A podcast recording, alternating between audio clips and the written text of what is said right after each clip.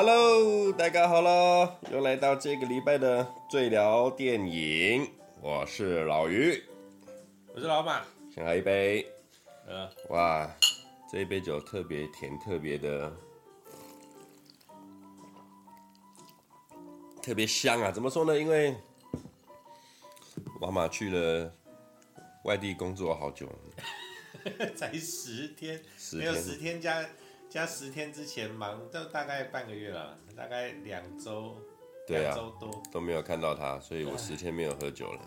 你真的很夸张，我都还有稍微小喝一下。哎呦，你十天没喝酒是没有啦，是都有在喝啦。OK 啦，那进到今天的主题，最聊电影要今天要跟大家聊的电影呢，就是因应了上礼拜上映的这个四大探长的新四大探长风再起时，所以我们今天要聊的是《跛豪》这一部电影。其实我一直在想，原本嗯，我心里一开始也想说，因为风再起时它主要还是要讲四大探长嘛。然后呢，我原本想说要找你聊旧的四大探长，就是李修贤、任达华他们那一部四大探长。但其实我后任达华哦，也是正则是李修贤、任达华跟李子雄啊，四大探长。但是呢，我后面想想，其实所谓的这些传记式电影哈，在香港一九九一年开始的时候，呃，我之所以称它为有些人很多，他有很多讲法啦，有些人是传记式电影，对啊，那是合理的。但是又有人说它是枭雄片，嗯所谓枭雄就是呃不正统的英雄嘛，嗯，不正统的非正路的英雄这种片。那之所以这种片那时候在一九九一年，跛豪作为第一部所谓的这种传记式电影，在香港电影的史上第一部出来，然后那个时候就是那个麦当雄，麦当雄做的这部电影，那个时候呢，他算是走出了一个开端，也算是香港第一个长片。这部片其实有两个半小时的原片的话。所以刚刚我们看这被剪掉很啊，多，对，其实被剪掉很多。那我为什么会想说要拿《跛豪》这一部片来跟大家讲？第一个就是我刚讲，它是一个香港电影史上第一部的传记式电影，之后呢，才带出了后面很多就是讲他们香港那个时候六七年代的呃四大探长的故事啊，包含雷洛，对，然后蓝刚啊等等，或者是四大家族，包含就是说马氏马氏兄弟那些的，到后面的追龙都是。对，但是我想讲的就是说，跛豪作为一个先驱，他开启了这一个部分，而且他是比较像，呃，尽量照着正统历史下去描写的。嗯，他有点像是哦，我讲一个比较简单的理解方法哈，《三国志》。对，《三国志》它就是完全照历史记载的一篇小说，不算小说，就是一个日记嘛。那《三国演义》。就是以《三国志》作为基础之后，把它放大了，把它神化了，等等的，把它故事化，对，把它娱乐化了。对，那跛豪对我来讲就是这么，就是一部《三国演义》。为什么呢？因为其实这一部戏里面的角色吴锡豪啊，确实是有此人，他也是在六七年在香港贩毒呢，是四大家族里面最强的，他们都是那个潮州人嘛，潮州人敢吉郎特别讲义气，那。但是呢，现实生活中的吴锡豪并没有像吕良伟来诠释的这个豪哥这么的呃霸气，或者是就是就是这个角色是真实存在的，这些事件也也是完全真实存在的。但是你现实的豪哥跟电影里面我们看到豪哥，他们那个个性是完全不一样的，戏剧张力的关系。对，而且戏剧张力之大，是因为吕良伟他在演这个豪哥的时候呢。呃，第一，他为了这个角色，他去增肥，嗯，他自己去增肥，胖了很多之外，然后呢，他完全借鉴了那个时候教父的那种演戏方法，嗯，所以你会看到跛豪整部片到，尤其是到豪哥蜕变成为真正的豪哥之后，他很多的那种造型啊，跟他的对白、讲话方式，跟他的运镜借鉴的方式，其实跟那时候教父有异曲同工之妙，嗯，那今天呢，其实老实讲，跛豪在我心里面，哈。我如果说在我心里面，你要我讲我最喜欢的十部港产片的话，普华他一定会在 Top Ten 里面。就是他第一，在那个年代，我觉得他够写实，然后戏剧张力又够，再加上他的呃，演员的整部片的演员组成背景跟他写故事的方法是我很喜欢的。嗯，因为在那个年代，其实大部分的香港故事哈，都还是以小故事为主，就是说以故事剧以那个事件发生的过程当故事背景的描写方式为主。对对对，所以以人物为主的这是第一部。对，然后呢，我觉得他第一部首先，呃，这个导演啊。很厉害，他把所有的演员跟在这部戏里面，吕良伟作为一个豪哥，他手下的那些小弟呀、啊、大哥，然后包含他的竞争对手、警察等等，所有的，他把每个人的戏份都分得恰如其分，嗯，分得刚刚好。然后每个角色，你虽然看里面其实很在那个年代很多，像我们讲郑则仕啊、呃、李子雄，然后曾江就雷老虎。曾江等等的，然后徐锦江等等，他们其实每个人戏份都没有很多，但是就非常的有记忆点。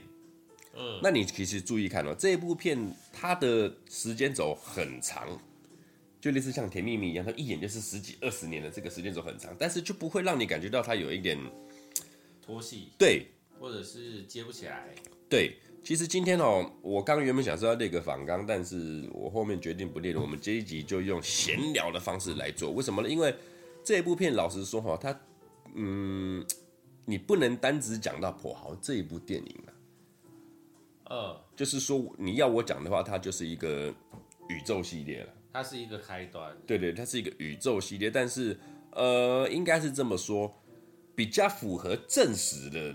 在他们那个年代，六七年代，其实呢，四大家族跟四大探长他们是并行的，嗯，啊，他们是并行的。那跛豪呢，算是比较没有偏离主题的并行。那我为什么会这样讲呢？因为在同年上映之后，呃，跛豪上映之后呢，王晶看准了这个市场，他马上就做了雷洛，刘德华的雷洛，嗯，五亿探长雷洛，而且他把他放得更大了，因为他发现跛豪已经是两个半小时了，拍不完。嗯他雷洛他拍的时候，他野心更大的时候，他拍了上下集。对，对，但是呢，雷洛给我的感觉，他就并不是这么的按照真实的历史下去走。嗯，王晶把他彻底的改编了很多。首先，先把呃雷洛真正的雷洛啦，我我我这样讲比较快哈。雷洛呢，嗯。像跛豪里面的这个雷洛，就是雷老虎嘛，雷绝天这个角色，他反而比较是真正雷洛的感觉，也比较合理吧？对，因为这么讲，刘德华的雷洛呢，就是英雄化了，对，然后也把他正派化了。嗯，深圳的雷洛并不是这么英雄，并并不是这么的，他也是一个很贪的警察，当然，当然对对，是很坏的警察，当然，对。那我会这样讲的原因，就是因为雷洛这个角色哈。当然那时候因为找刘德华来演嘛，所以他偏离了太多。尤其最偏离里面，大家要看《雷洛传》的话，《雷洛》里面最大的反派是谁？就是跟雷永远跟雷洛对着干的。对，就是由秦沛演的严童探长。哦，对，这大家的刻板印象都是这样。但是呢，实际上这一部片也是那个时候雷洛拍那部片的时候，雷也是没有经过雷洛同意，拍这些英雄片、枭雄片从来没有经过当事者同意。那雷洛那时候已经不在香港了，在台湾。呃，他是跑路来台湾的。对。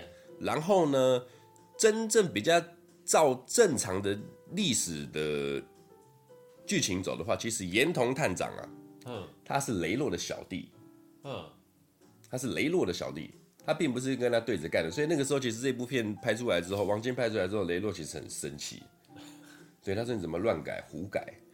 但是你没办法，因为你要把刘德华塑造成一个英雄，对，你就必须要拉一个反派进来，就把他，就我们可以讲魔改了，就是魔改。呃，那呃，你如果说四大探长比较有照真正历史走的，就是李修贤跟任达华、郑则仕内部，内部叫什么？四大探长就叫四大探长，哦，就叫哦哦，对对对对对。那内部里面的那个姚雄，其实就是严童，那他就是雷洛的小弟，下面的一个探长。嗯，对，其实四大探长美其名是四大探长，其实比较有名的就是雷洛跟蓝刚，嗯，他们两个是两个总华探长。呃。那在旧的，就是由李修贤跟任达华演嘛。那在新的这部，就是《风再起时》，就是由郭富城跟梁朝伟，嗯，这两个是两个总华探长。下面再下来的就是严童跟另外一个那个时候旧的四大探长是郑则仕演的那个对胖子，他们两个是分油水最旺的，就是旺角跟油麻地这两个总华探长下面里面，对对对对，所以他们并称为四大探长。那反过来之后的四大家族就是有跛豪豪哥嘛，嗯、然后在戏里面刚才讲的田老大、冯老大跟肥彪、肥波，对，对，通常这个故事就是以这个四大探长跟四大家族为为一个主轴下去演。那呃，这一点我就觉得很奇怪。吕良伟这个演演员呢、啊，这个大哥级人物，我到现在我都觉得。我很认识他，我很熟。他看的他的演的每一部戏，我都看过。但后面我想想的奇怪，为什么他演的每一部戏，就是永远跟四大探长、跟四大家族扯上关系之后以外的戏，我想不出来。真的？对，他让我觉得说，哎、欸，奇怪。我也想不到。对，我觉得很奇怪。他明明就在香港混了这么多这么多年了，然后。怎么好像他的成名代表作都只有啊？我们讲跛豪啊，或者是他演那个马氏兄弟的香港地下司令，呃、甚至说呃三只棋，一代枭雄三只棋。呃、然后你再讲远一点，他演那个传记式电影嘛，那个《岁月风云》上海皇帝，他演杜月笙那个，呃、我就后面想奇怪，吕良伟他好像只演这一部这这这种传记式这一类的，他就可以把它消化的很好。嗯，那你要问他讲其他戏的话，我就讲不太出来。我就觉得这个演员好好玩哦，他算是一个在香港影史上很好玩的一个角色。应该有被有点被限缩吧？哦，对，是，我的感觉是这样子。那但是你看他演这些戏，你又可以让他清楚的，呃，网络上最近有一个传闻了，也不是传闻了，我那天看到一个梗图，很好笑。一个巨石强森的梗图，嗯，然后呢，他把巨石强森四个电影都把他拉进来，什么《玩命关头》啊，《野蛮游戏》啊，嗯、然后他演了一些什么什么，反正把他演了好几部电影的每某一个照片拉出来，然后放在一起，嗯，你就发现他们巨石强森都是穿一样的衣服，然后留一样的造型，然后他下面就留了一点鸡巴的话，他说这是四部不同的电影，嗯。就是他在凑巨石强森啊，你怎么怎么演都是大哥是个造型这样子。然后呢，这个地方就让我拉回来吕良伟，你看哦，他演豪哥跛豪，或者是演马氏兄弟的弟弟嘛，嗯，或者是演上海皇帝杜月笙，或者是演三只棋的那个陈探长，你会发现一样的故事，一样的架构，但是他能诠释出来给你的人物，你不会把他跟巨石强森一样哦，怎么看都是这样子。这是我觉得吕良伟厉害的地方。但是啊，我现在看他的电影，嗯，他超多哎、欸，他很多啊，但是大部分，但是我们有印象的真的没几部。对，就是以他为，你应该你他以以他为主角的，就是那一类那传记式的那一趴。然后其他真的超多哎、欸，他平均从八一九八零开始，每年平均至少都是三，最少呃平均都是三部以上，还有一年到六部。电影，嗯、哇，然后一直到，哇，我这真的超多哎。对啊，但是你你这样想哦，我对他的刻板印象了。我们先喝一杯。《乔峰传》他有演。这边我不是在批评吕良伟，就我们大家有一说一，咱们今天就是以聊天来聊天。因为老实说，跛豪这个故事宇宙好太大了，很难以去针对这部电影来讲。那我们就是聊聊，因为说真的，也不需要去讲剧情的啦。这部戏。在台湾的电影台上面重播了最少七万多次啦，所以我相信有在听我们台的听众朋友们呢，一定都是对香港电影有一定的认识啊。我们这边就不太去再赘述里面的剧情，就聊聊那个时代的背景。这样。不一定啊，搞不好观众是喜欢听我们讲干话。哦，对，这也有。对，我是就是这样讲。我们讲吕良伟这个人哈，很好玩。就像我刚讲的，他就是专门，他最出名就是传记式的电影。但是很好玩的是，我一直觉得他都是被遗忘的那个人。嗯，被遗忘的那个。哦，我意思就是说，那个年代啊，八零年、九零年代，大家讲，哎，谁很会演戏？影帝。我们撇开四大天王不讲，谁很会演戏？你就会讲了嘛。啊、呃，梁家辉，呃，任达华，黄秋生等等的，不会有人去提到吕良伟。你问十个人，十个人不会跟你讲到这个人。不会，对，而且再聊深一点的话，我们讲奖项的部分等等之类的，像我们看，往往他这几部片，吕良伟有演的这些传记式电影，基本上郑则仕都有参演。嗯，不管是演他的对手也好，演他的兄弟也好，我又会觉得，其实 你看这这几部戏哦，《地下司令》也好，《跛豪》也好，郑则仕又胜过的吕良伟。嗯，就是在戏里面，他对于角色的揣摩等等之类的。所以吕良伟对我来讲，他就是一个。呃，很很很很隐藏的男主角。那个演严童的那个演员叫什么名字？演严童秦沛。嗯，我们之前有一部片在讲那个神经病的那一部《典老正传》。对，我们那时候我是不是有特别讲到是秦沛？我觉得他有个人特质很强烈。嗯，就他不管在什么样的角色，他他在哪一部戏里面哪一些角色，他都有属于个人的一些动作跟特色。嗯。然后呢，除此之外，他也是一个演技很厉害的演员，这是我们可以感受到但是吕良伟对我来说，我刚仔细想一下，他也是有很强烈的个人特色，但是我感觉不到他的演技。可以这么说，他就是用他，也不能说很夸张的演技，就是你为什么说你会觉得他的传记人物？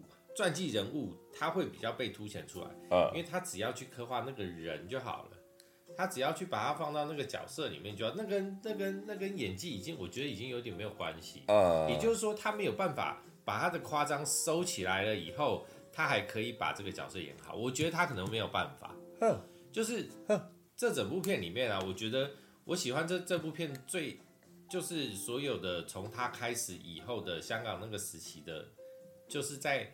阐述那个时期的电影，不管是四大探长还是四大家族，还是那一类的，我觉得，因为我刚刚第一个我们看完的时候，我想到的是，因为我们之前在找《金钱帝国》都找不到嘛，对，但是所以我很直接的把它跟《金钱帝国》拿来比，我觉得这部片的真实度、真实感受比《金钱帝国》高非常多。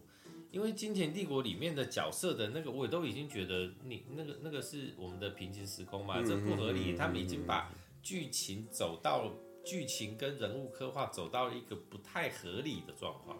虽然说他们可能很夸张，但是这部片就是让我觉得整部片不管是哪一个角色，我都觉得非常合理。只有一个人不合理，就是吕良伟这个角色，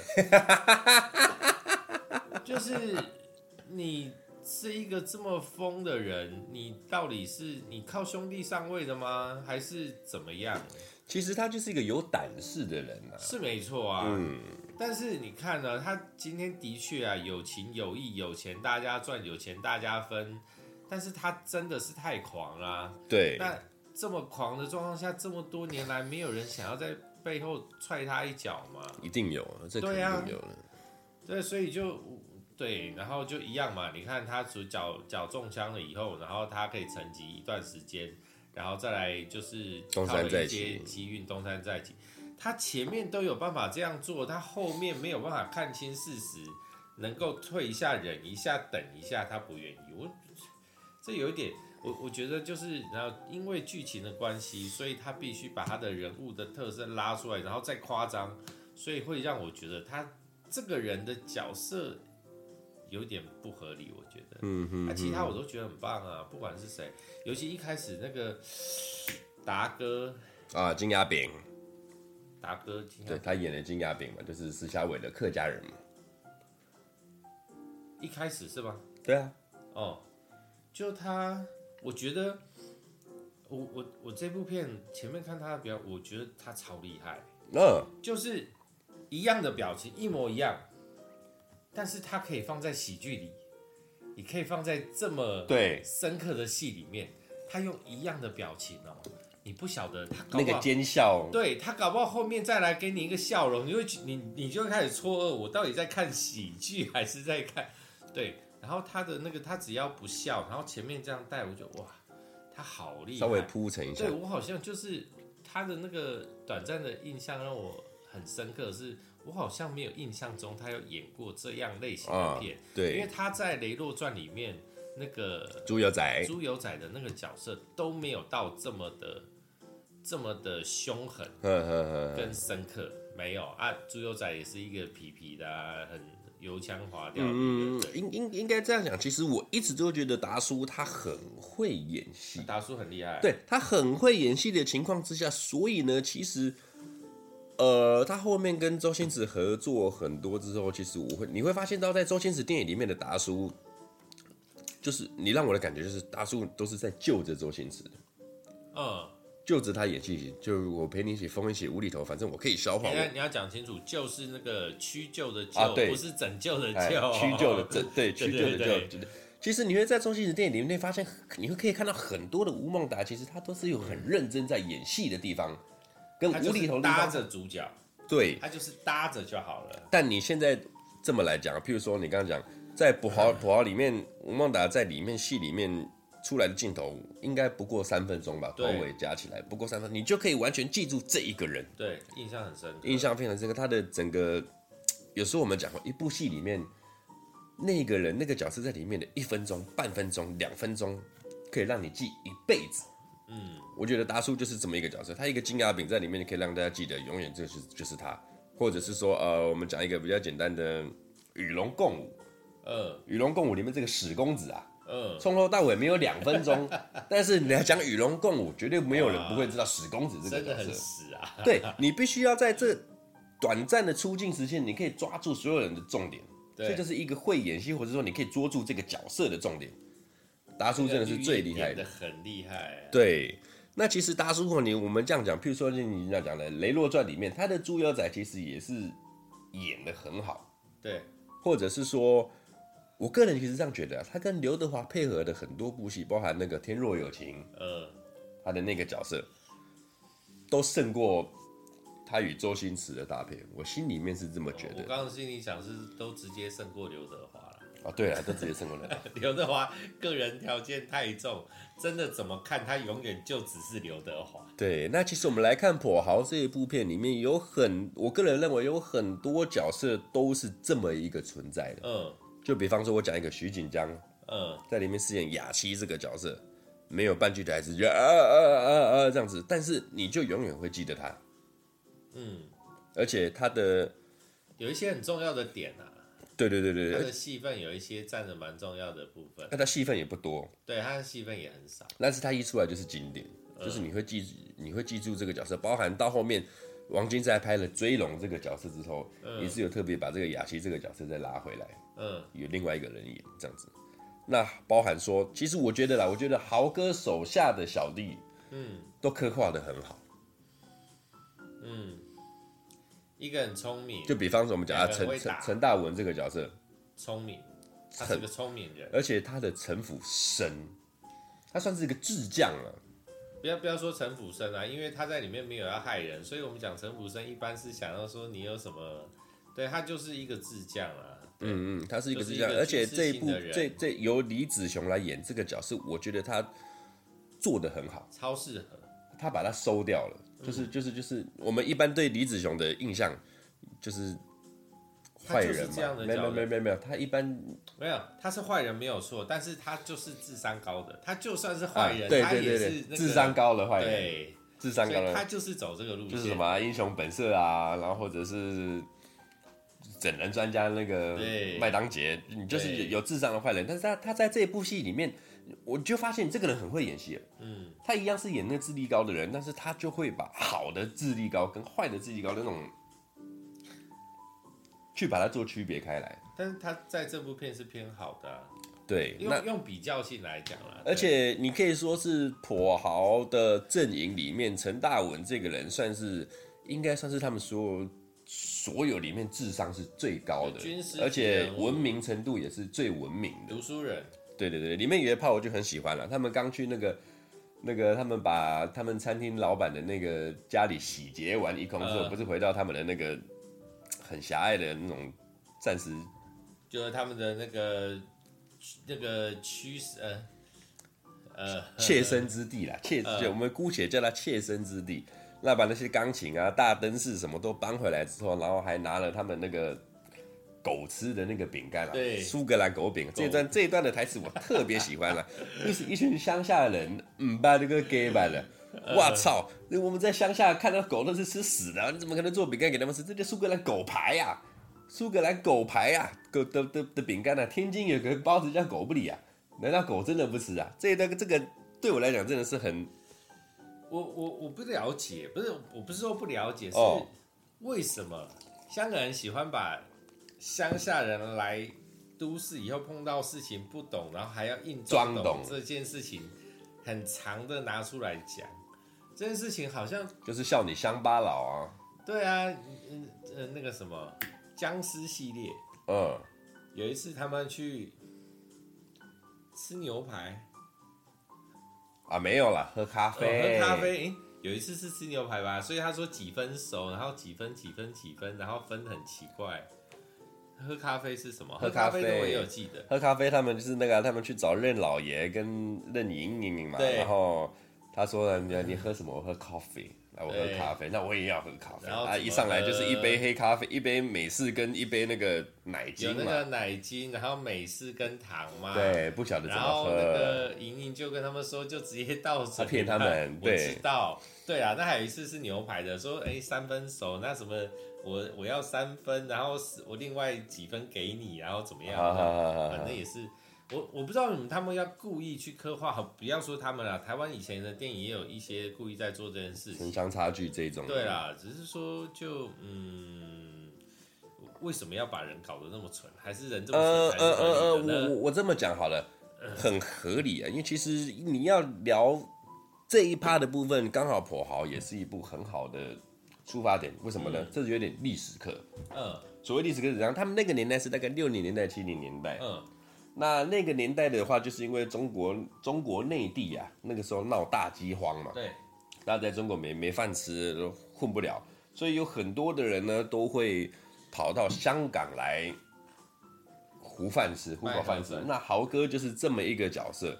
然后带着他们那时候是潮州人嘛，嘎吉浪。对。然后里面在戏里面你也看到豪哥说啊，来来从从我们潮州来到香港打拼的最厉害的啊，当警察的就是雷洛蓝刚，啊，当警察雷洛蓝刚，那做房地产的做什么的，那卖白粉的就是要找肥彪嘛。对。那基本上呢，他们都会有一个同乡情怯，是我们真的是来打拼。你也可以看到他们豪哥这一帮人刚到香港来也是做的那些不三不四的工作。嗯。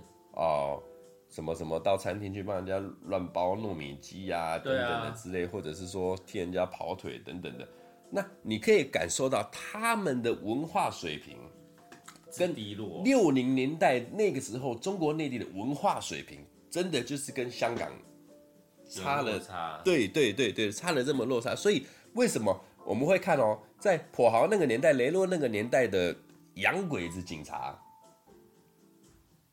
什么死鬼亨特啊，那些、嗯、那些洋鬼子警察是多么讨厌你们这些香港人，多么讨厌你们这些大对，因为你们就是真的没有文化的人，你们讲不听，你们讲不通，所以你会看很多每一部的传记式电影，所有的香港的毒枭跟警察永远都是对跟这个洋鬼子对着干的。哇，而且他们是英属殖民地，英国人连美国人都看不起了，还看亚洲人啊？对，有有有有一趴是这样子的啦。为什么会把啊、呃，我们讲雷洛兰刚这一票人拉起来做探长，做总华探长，就是因为呢，英国人觉得我跟你们香港人，跟你们这些内地进来的人，怎么讲我都讲不通了，嗯，所以我只能以华治华，嗯，用华人来治你们华人这样子，嗯，那严弄小陈说，因为你以华治华，才会让他们啊、呃、去去自己构成了这么一个一套地下秩序啊，嗯。这一套地下秩序，说真的，嗯，在每一部片，譬如说《跛豪》这一部片也好，《四大探长》也好，呃，《追龙》《金钱帝国》，完全的都体现出来那个时候香港的司法制度之坏。对，你要抓个人抓不到人，我就拿钱拿人来找人头来顶罪。你家里如果失了火灾要救火，没不行啊，钱先来啊，我才开水闸。甚至是说很多的冤案、黑案都找人家顶替，反正警察就是保护着你们这些卖白粉的，警察保护着你们这些做赌的、那做黄赌毒三样事业的，警察就是这么一个很坏的角色。像《金钱帝国》，我觉得所有的我们讲好跛豪不讲雷洛这个角色，呃，跛豪里面的雷老总，甚至到《金钱帝国》梁家辉演的那个乐哥，嗯，都是非常贴近原作的，就是一个坏警察。对，就唯一刘德华的雷洛，你说到那个《雷洛传》，到最后甚至是追龙，那真的都是就是不合理的雷洛了。英雄化讲难听一点，严重一点，他甚至有一点神格。对对对对对对对，我就是就就我的感觉就是这样子。那我会觉得说啊，当然了、啊，你喜魔改魔改这种东西本来就是电影嘛，对，你必须要有这种张力才可以去显现出来。所以我会喜欢跛豪多过于雷洛，就是这样子。哦，跛豪里面的雷洛真的是我觉得最我我最喜欢的，不管是。我我觉得它的合理性最高，就是我认为就算是这个就是实际上的存在，我觉得他的做事处事是合理啊，真他不会到太嚣张。老实说，这个角色找到真江来演，我真的觉得，呃，就是他有个人的气势跟，而且真江对我来说，他很很很会演这种角色，呃，对，因为他除了这一部戏里面演雷老总以外，在香港地下司令。也是，他也是演雷老总的这个角色，他都是演的非常之好。但是另外，那你说那个地下司令，我觉得那一部他的戏份跟他的戏的重要性没有那么高啊。对，这一部片，这部片有有稍微重了一点了，比较重。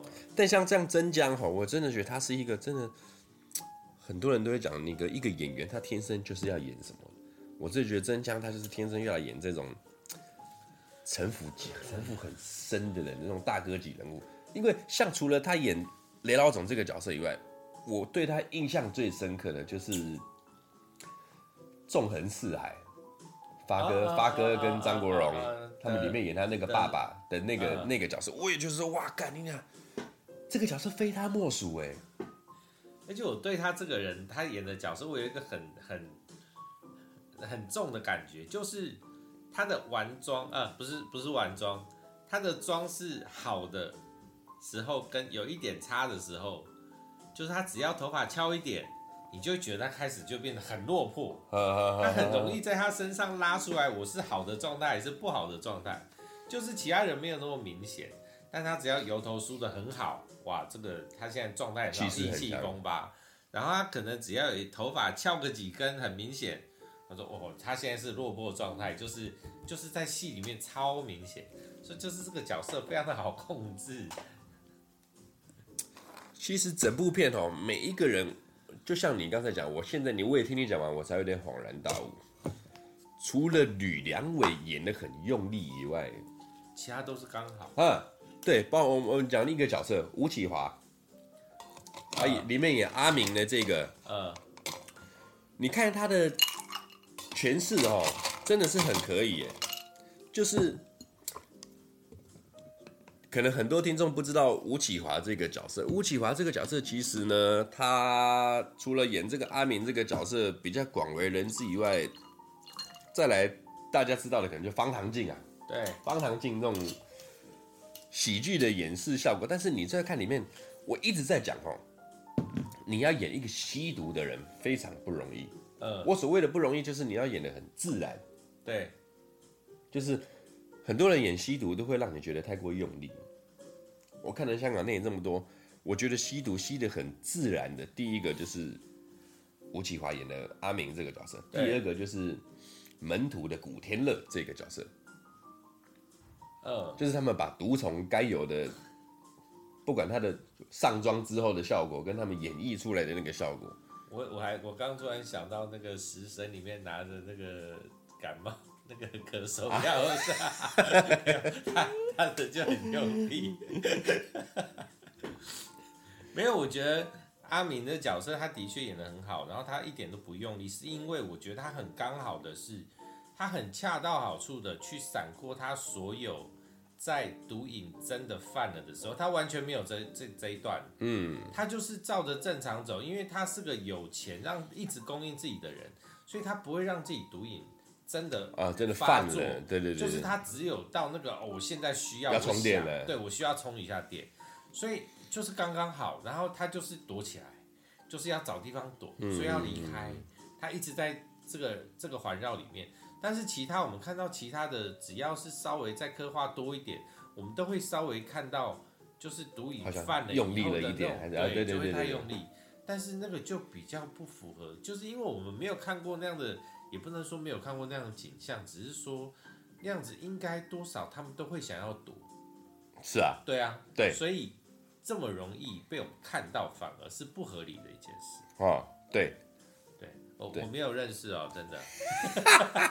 敢越描越黑，越描越黑。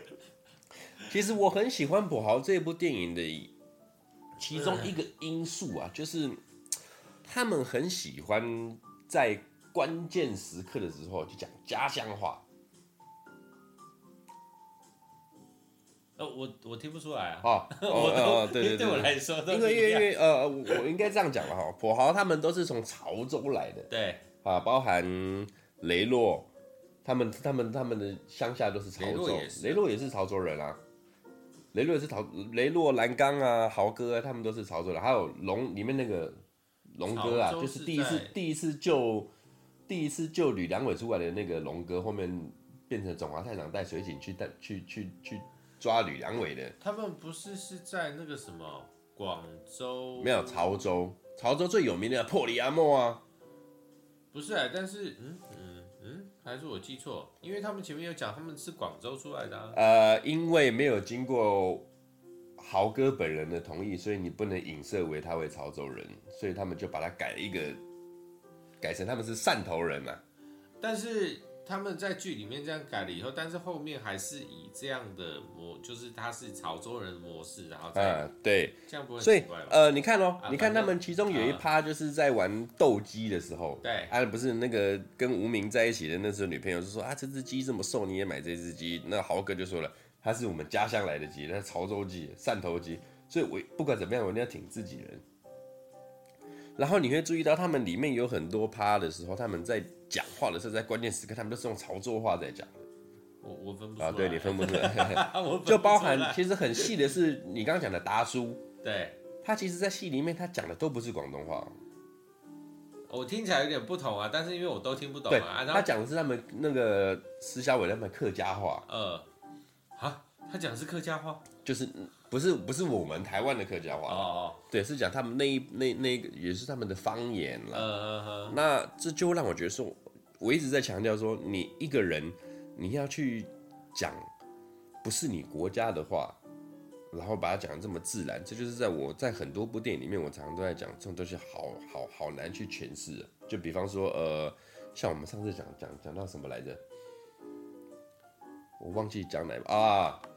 那个舞台剧的那一部啊，不是啊，对，舞台剧那一部《饭气攻心》，对，这一趴也有也有一点。然后另外一个比较重的，我觉得是那个，譬如说那个《甜蜜蜜》，嗯，黎明他本来就是讲广东话，但是他要模仿一个大陆仔再来讲广东话这一趴，对。然后就我后面又牵到那个那个《航站奇缘》嘛，汤姆汉克斯，嗯，对，他明明就是美国人，他要演成一个不是美国人的人再来讲英文。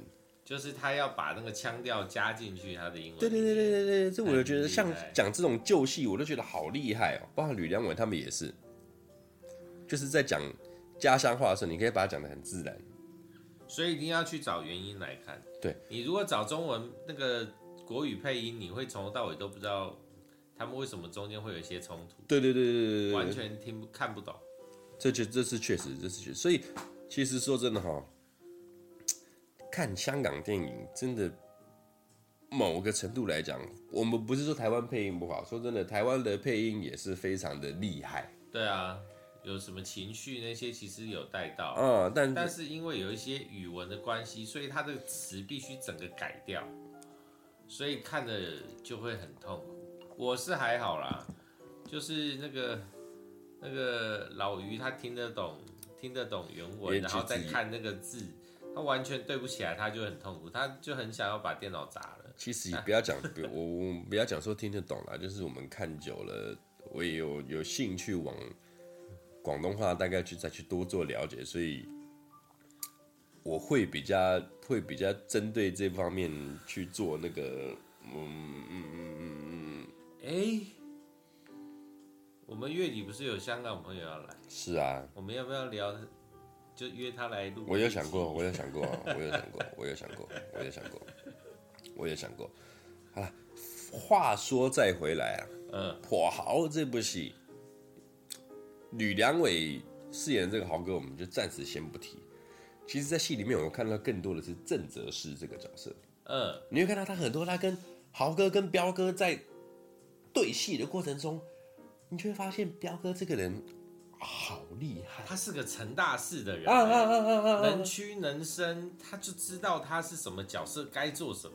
他好厉害，他才是个成大事的人啊！他真的好厉害，而且你看，从一开始啊，他把豪哥拉拔起来之后。因为豪哥够胆识嘛，可以帮他去做一些事情。对啊，做完这些事情呢，他发现豪哥这个人已经好，已经已经已经他看矿地定啊。对，已经不是不是自己能掌控的了。啊。对，然后呢，他就要设了一个局去弄豪哥嘛，就是其实抢鸦片的本来就豪哥也有抢，彪哥也有抢啊，只是他把所有的账都赖给了赖给赖给了阿豪嘛。不过那个起因是那个。抢了人家老婆啊！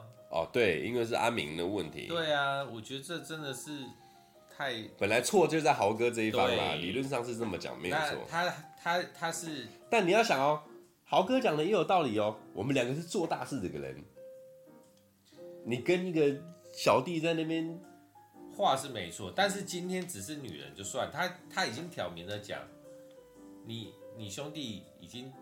搞上我老婆，但这个也不是他的老婆，那就是他的情人啊。我今天我今天是拉拔你出来的人，我虽然说不是你大哥，但是我对你有恩。对啦，当然。我现在是平心静气跟你讲，那你的兄弟，你觉得你是不是应该处理一下，还是怎么样？但是豪哥怎么回他？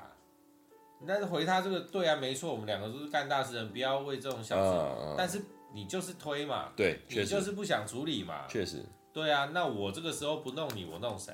当然。对啊，这确实是合理的。你当人家大哥的是这样是对的吗？所以哈，九二年的香港金像奖，郑则仕是有入围最佳男配角，嗯，然后呢，叶童也有入围最佳女配角，吕良真的演得好，然后吕良伟也入围了最佳男主角，但是全部都没有得奖。但好玩的来了，最佳电影，对，最佳编剧，最佳编剧，对。所以证明了整部片其实是好的。对啊。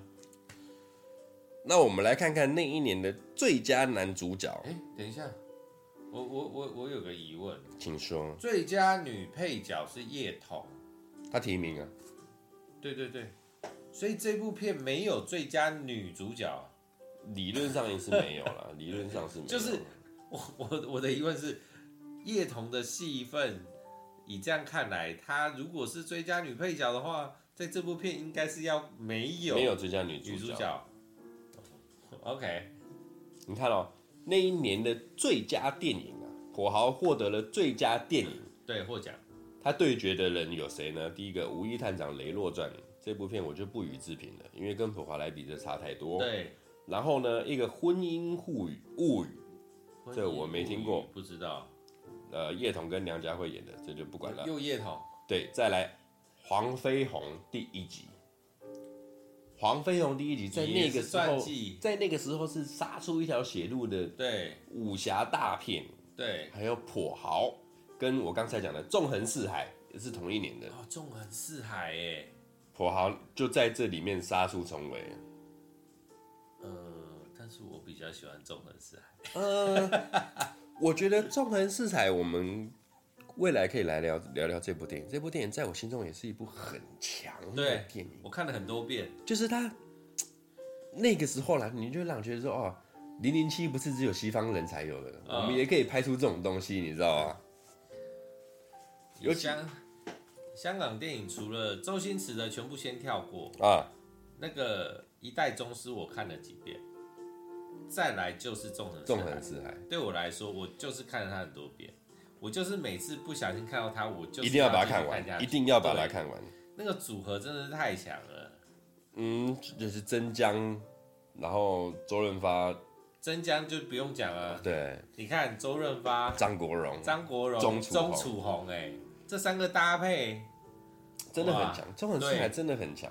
对，中文四海也是我一如果有转到第四台，我一定会把它看完。对啊，而且他的各方面都很厉害啊。但跛豪也是我转到我会把它看完的。好，我觉得就是一样啊，当当时的时代背景，然后他是一个先驱，然后可能也有当时的什么事情之类的吧，不晓得，这一定都有关系。OK。但我觉得，因为就说真的啦，你这部片里面，它算是一个，就像你这样讲的传记式电影的先驱，但是他又做的很好。因为你看一样的传记式电影，王晶的雷洛就完全魔改了，而且他魔改的情况之下，是他没有办法把任何的角色都都都都让他做得淋漓尽致。那像跛豪这部片，它就是有点史诗的感觉，他把每个角色都可以大家刻画得很好。包含我们讲大森雄这个角色黄光亮，嗯，黄光亮其实他在这一部戏里面也演得很好，嗯，尤其是最后他在那个沙石场里面被抓到之后，嗯，那个不得不死的那个表情，你看哦，一样是类似的角色，在《金钱帝国》里面是那个谁演的？火麒麟嘛，对。他们是很类似的角色，但是火麒麟就会让人觉得，你这个人怎么有办法烂成这副德性？啊啊啊！就是你这么烂，然后你还是警察，还是便衣，嗯，然后还是底下的警察看到你会怕的那种人，然后你这么烂，就是他的那个设定会有点让人觉得这太不合理了吧？但是这部片里面的黄光亮就不会。就觉得刚刚好。其实黄光亮一直都是我很喜欢的一个绿叶角色。嗯，尤其我特喜欢第一部跛豪，他里面演的大圣雄这个角色我特喜欢。第二部我真的看懂他，我真的看看出来他很会演戏的一部就是不晓得有没有印象，人皮灯笼，梁家辉的人皮灯笼，嗯，然后。他演他里面也是演一个警察嘛，嗯，也是演一个警察，然后他里面是在帮他们的，对，他里面有一段警察的是他又被那个他被邱淑贞这个鬼魂给附身了之后，他来了一段就是完全完全哦，我觉得我觉得我干你好会 那一趴你好会演哦，就黄光亮对我的可能对大家来讲他就是个丑角啦，然后再包含譬如说他在《监狱风云》里面他就是演对发哥旁边的那个亦师亦友的伙伴。有时候真的是好，但是他他对你好不是真的好啊，他也是看事情的。对，你不对我也是揍你。嗯，就我觉得黄光亮，你这样讲，我突然可以可以跟前面那个那个达叔连在一起。嗯，就是黄光亮他演的戏，他可以用一模一样的演演戏，嗯，一模一样的方式来演。但是他放在喜剧里面也可以用啊，对对对，对，他放在这样的戏里面也可以用，他收放自如啊，对，他超厉害，他不用笑，一模一样就好了哦。但是放两边都合理耶。呃，这就是为什么我喜欢香港电影，应该是这样讲哈，他们掌握的很好。对对对对，我喜欢香港，我为什么会这么痴迷于香港电影的存在？其实老实说，我看香港电影，我一直都不是看主角了。我最喜欢的就是他们这些配角，很厉害。我最喜欢就是他们这些配角，他们永远就是在旁边发着光，然后带着你这样啊，吴孟达、黄光亮，甚至说那些反派李子雄啊、吴启华，甚至是说，嗯，反正就是这些配角，曾江这些人，对我想钦佩，我觉得他们真的好厉害哦。尤其是你拍这种，还有那个一直只会吃到哪一部电影都在吃的那个林雪啊，对，林雪，他也是啊。我觉得他们真的很厉害。你包含像这一部片里面，其实我们讲叶子妹，嗯，她在这一部戏里面就是发挥她自己的价值。我觉得这个就是导演编剧厉害，我实在没有办法给他个人的。太多的有太多的评价，因为他真的他的呃他的主力不在这里。对，确实他主力。但你要想到，其实其实他后面也演了一个角色，也是在这个雷洛宇宙里面的，喔，那个《侠姐传奇》，你有没有看过？听过，但是我忘记，好像也是同一年，《侠姐传奇》。我记得也是同一，就是就是就是传记式电影，因为火豪跟雷洛开始泛滥之后，就开始拉了一堆出来嘛。呵他就自己又拍了一部那个《侠姐传奇》，好，夜生活女王。那那部片里面有吴孟达也有去客串啊，豪哥也有去客串，吴孟达去客串猪油仔嘛，等等的。那他其实叶子妹在《侠姐传奇》里面这一部就演的还不错，但是因为他戏份比较多吧？没，他就是主角啊。哦，他就是主角啊。啊所以因为戏比较多，所以我觉得这部片他呃，我觉得不管是导演还是编剧，就是把它拿来当成一个很点到那个点。嗯嗯嗯。嗯所以靠他的外形就可以点到那个点。他不需要有他的演技、演技、演演技来、uh huh. 来去阐述这一切。那如果说你的戏份要在更多的时候，你就不可能只有做这件事情啊。嗯，对啊，又不是只有，又不是喜剧，所以合理。其实哈，呃，跛豪这一部片对我来说算是一个比较难发挥的，因为它毕竟范畴太广了。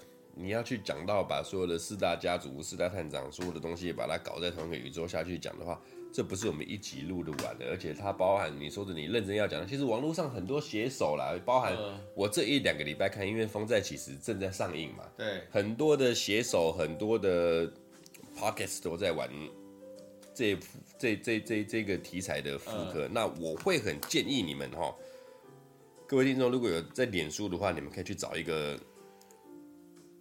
粉砖叫做普通人，他很厉害。我最近是一直在看他的那个针对这些传记式电影的一些介绍，他真的是一个高手，高手，高高手。那其实这种传记式电影，说真的，老生常谈啊，久来久而久之就要再炒一个冷饭，就包含比如说我们当年的跛豪、雷洛，之后到零九年开始王晶拍的那些。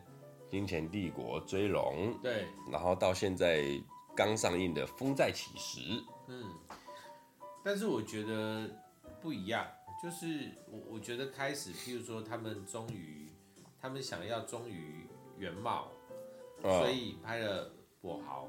我觉得跛豪忠于原貌很，真的是他拍出那样的状态，我觉得很是比较合理的，就是比较忠于忠于原著了。对，但是你要想，他忠于原著的情况之下，只是剧情忠于原著哦。你豪哥整个人的人设是不对的，对对对对对对对，就是我的事件都照走。那你看哦，譬如说，我们追龙也拍的不错，追龙可以，但是追龙它跟它跟事实就差非常的多啊。对，对，但是我我觉得追龙的重点在九龙城寨啊，谁把九龙城寨拍出来了？对不对？对，他是第一部，对，他把那个那个那个时期三不管地带的时候拍出来了。因为我讲真的啦，那个香港的历史，我们能够了解多少，知道多少，我们就是在看电影。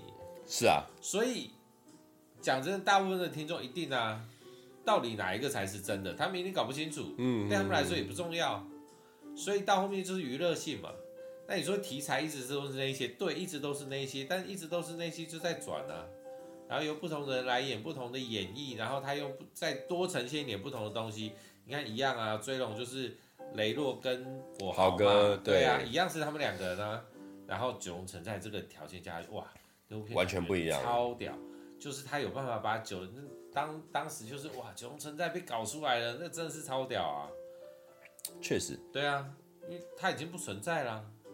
我会觉得啦，呃，炒冷饭这种东西本来就是一个时代一个时代来炒，包含你，我说真的，像黄飞鸿也是在炒冷饭啊。哦，对啊，你早在李连杰演黄飞鸿之前面的黄飞鸿，人家什么关德兴跟那个时间他们演黄飞鸿演数十年了，那是因为徐克又把黄飞鸿重新演绎出一个新的黄飞鸿。对啊。之后呢，那个黄飞鸿才让他红起来了。包含我们讲啊，所谓的传记式电影，你必须，你到底要把它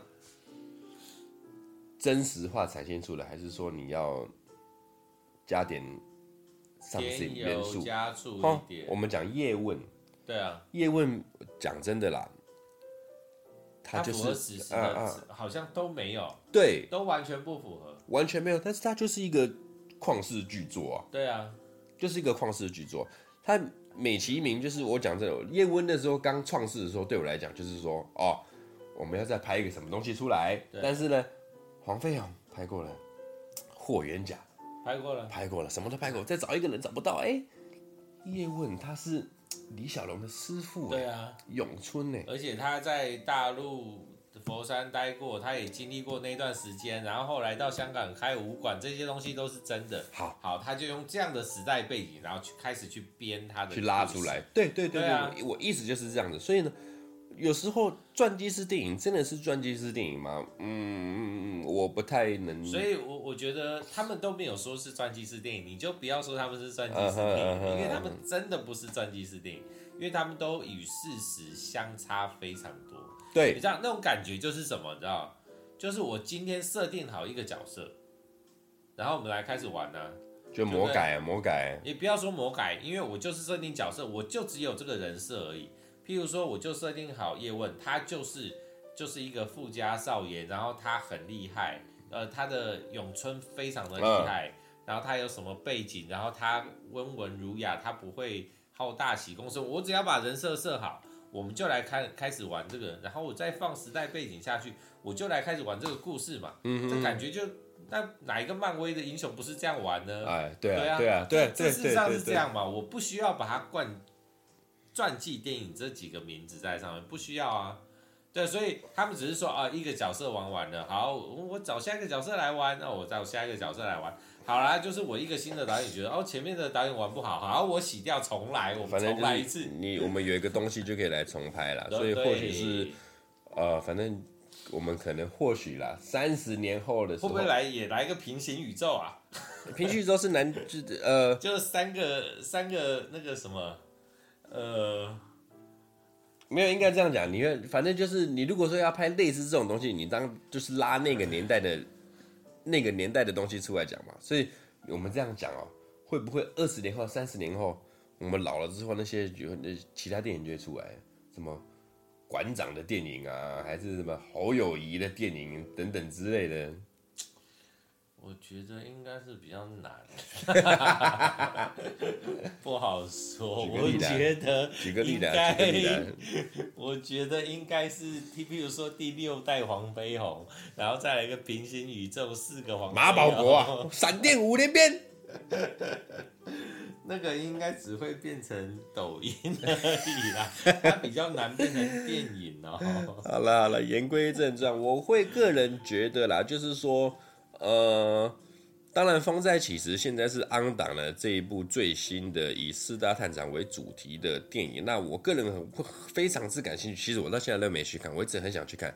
第一个我想去看原因，就是因为郭富城跟梁朝伟两个人分别去饰演的吕乐跟蓝刚，然后再加上他们找了谭耀文跟许久不见的周文健跟许冠文等等的一起来合演这部电影。那老实说，在我们被港片熏陶的这个年代，四大探长啊，四大家族、跛豪、马氏兄弟、雷洛等等，这种东西本来就是刻印在我们心里面的，所以我一直很想去看看，说，哇，你们又炒了这一盘新的冷饭出来，我想看看你们到底搞什么鬼。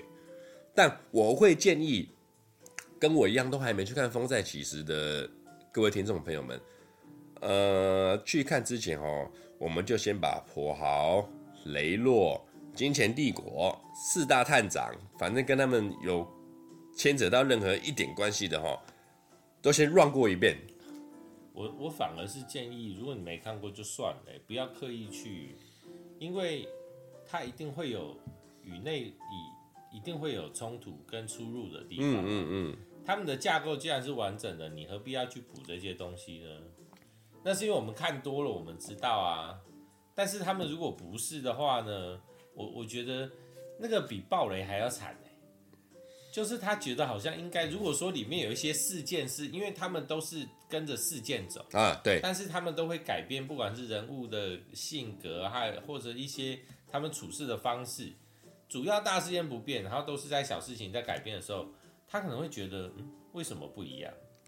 对，其实我们自己会知道，但是我我们在看的时候，我们也知道啊，就哦哪一部呢跟哪一部他们的同样的事情发生在不同的方式或者是不同的状态，那何必要这样子？就是你你先去看完这一部，如果你觉得这个时期的香港你觉得很有意思，或香港电影很有意思的话，再往回去开始去追溯其他的，让你体会一下不同的东西啊。对，确实。然后如果如果可以的话，从开始从从跛豪开始，因为跛豪他既然是第一部，然后他也是最贴近史实的。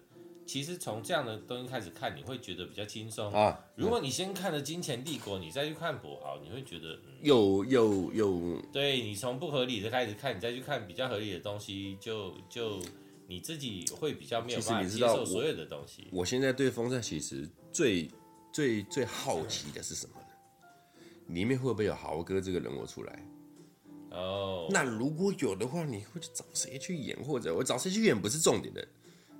他用什么方式呈现？嗯，嗯，虽然说豪哥对四大探长并不是这么的重要啦，但是他绝对会有，他也是某一个，除非你整个故事，除非你整个故事都没有提到他，甚至说啊，你用文字带过等等之类的，不然我想不起来。因为豪哥这个人物，我我个人有一个很心理障碍，就是说哈。我们讲追龙，甄子丹的豪，甄子丹的豪哥其实已经演的相当的，对，没错啊。但是，嗯，他也是，但你前面有一个有相聚啊。对，但是我你你演绎这个豪哥部分，你前面有个吕良伟在的，我就有个刻板印象，这是我该死的刻板印象。哦，你怎么演，你就是赢不了吕良伟。还好我没有，对我有，其实其实我其实我有了，其实我有。像甄子丹，他的他的他的跛豪已经已经已经演的很好了，但他就会给我觉得，你你离吕吕良伟的那个霸气，都还差的那么一点。就就就像我刚才我们还没开录之前，我跟老马一直讲，我后面发现豪哥他最大的通病是什么，你知道吗？就是他二十四小时都永远沉浸在酒醉的状态，所以他没有办法用正常的逻辑下去思考。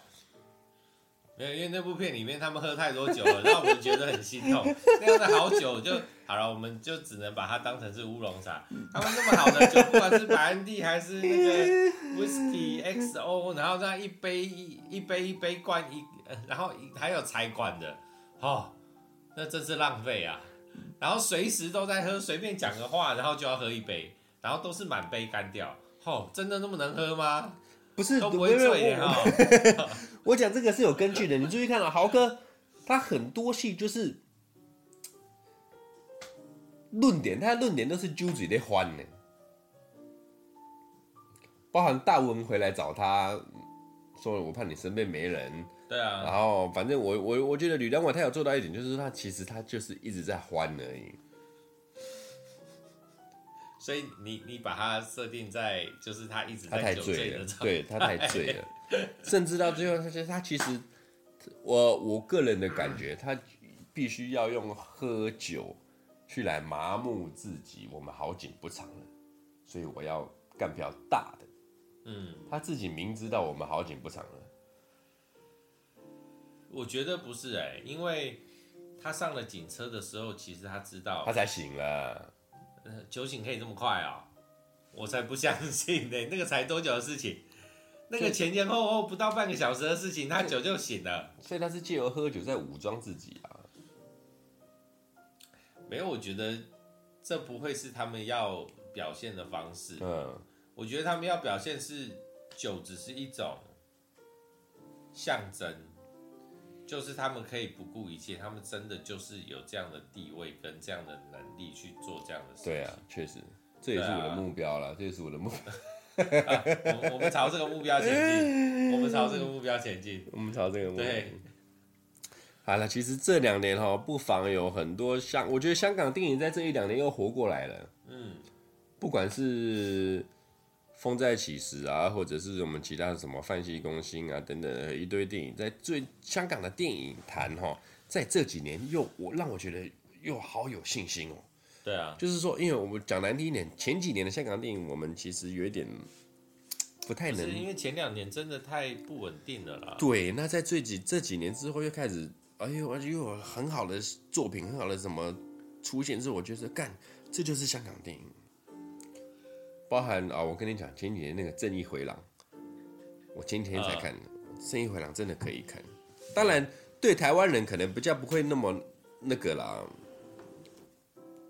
因为他是在香港，就可能说哦，讲白一点，我们把，嗯、呃，比方比我打个比方啊，把白小燕的那个绑架案搬上大荧幕对，搬上大荧幕，在台湾人看的话，我跟你讲，那个票房绝对爆。那这意思就是在意思就是差不多感觉，你在香港这个正义回廊的这个分尸大大追角分尸案，在香港就是很爆的一件事情。那你把它拍出来，而且也拍得很好，我非常建议你去看正义回廊。我会啊。OK 啦，反正这个礼拜大概都到现在就到这边。传记式电影，香港来讲绝对就是以跛豪为先驱，然后慢慢的。这个水很深啦，雷洛宇宙、普豪宇宙等等之类的，嗯，都很建议大家去看一下啦。然后包含这些现在上映的《风再起时》，也非常建议大家去电影院去挺一下这部电影，因为香港电影哦，最近越来越在升华了。那今天大概就先到这边，下礼拜要聊什么呢？嗯，不知道，不知道，再说吧。干还是直接就来开个纵横四海？哦，纵横四海可以啊，直接来开个纵横四海。纵横四海可以。OK。好啊，那就先这样了，各位，我们要喝酒了，再会，拜拜。拜。其实这一集本来快录不成，因为他一直要拉我去看电影。不是，我就要去看《风再起时》哈。